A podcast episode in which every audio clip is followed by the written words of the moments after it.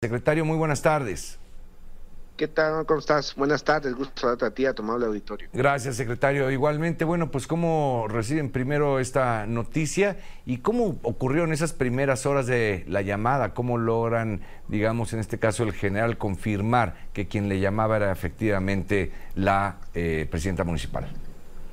Sí, fue alrededor de las 6.20, 6.30 de la mañana que el general Colchado, el de zona militar, nos informaba mediante una ficha informativa que la presidenta de Cotija, Yolanda, había sido localizada en el municipio de Villamar y que eh, minutos después fue trasladada al municipio de Cotija, en donde podría reunirse ahí con sus familiares. Fue atendida para eh, ver cualquier tema de salud y nos decían que estaba estable, en condiciones.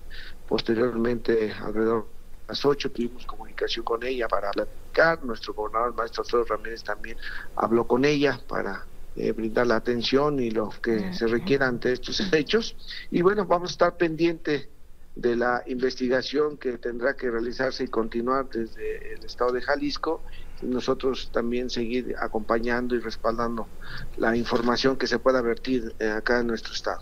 Ahora, secretario, han tenido, me imagino, trabajo de gabinete sin duda con eh, el secretario de Gobierno de Jalisco y las, eh, el secretario de Seguridad de Jalisco por el lugar en donde se dieron los hechos, ¿no? Sí, estuvimos nosotros en comunicación con el secretario de gobierno desde el mismo eh, sábado que nos enteramos por la tarde-noche del suceso. Yo me comuniqué eh, con él de inmediato, todo el domingo, todo el día de ayer estuvimos en comunicación, las fiscalías también del Estado haciendo lo propio, coadyuvando en las investigaciones, las áreas de seguridad y bueno, afortunadamente apareció el día de hoy con vida y yo creo que es lo más importante. ¿Había indicios, había algo que hiciera suponer que la integridad de la alcaldesa estuviera comprometida? Cotija es un municipio que está en una cuchilla del estado y que tiene al norte Jalisco, al poniente y al sur el estado de Jalisco.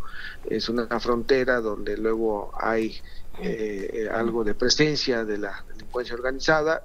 Hace algunos meses hubo ahí algunos enfrentamientos, ella solamente pidió presencia de Guardia Nacional y Sedena, nunca solicitó un apoyo de escoltas personales, eh, pero bueno, ahora estaremos atentos a lo que ella nos solicite para también acompañarla en las inquietudes que pueda haber. Pero digamos, al momento no cuenta con seguridad ya, eh, están esperando la solicitud de su parte. Desde, desde, desde la mañana están elementos de Guardia Nacional, de Guardia Civil acompañándola y estarán ahí de manera permanente.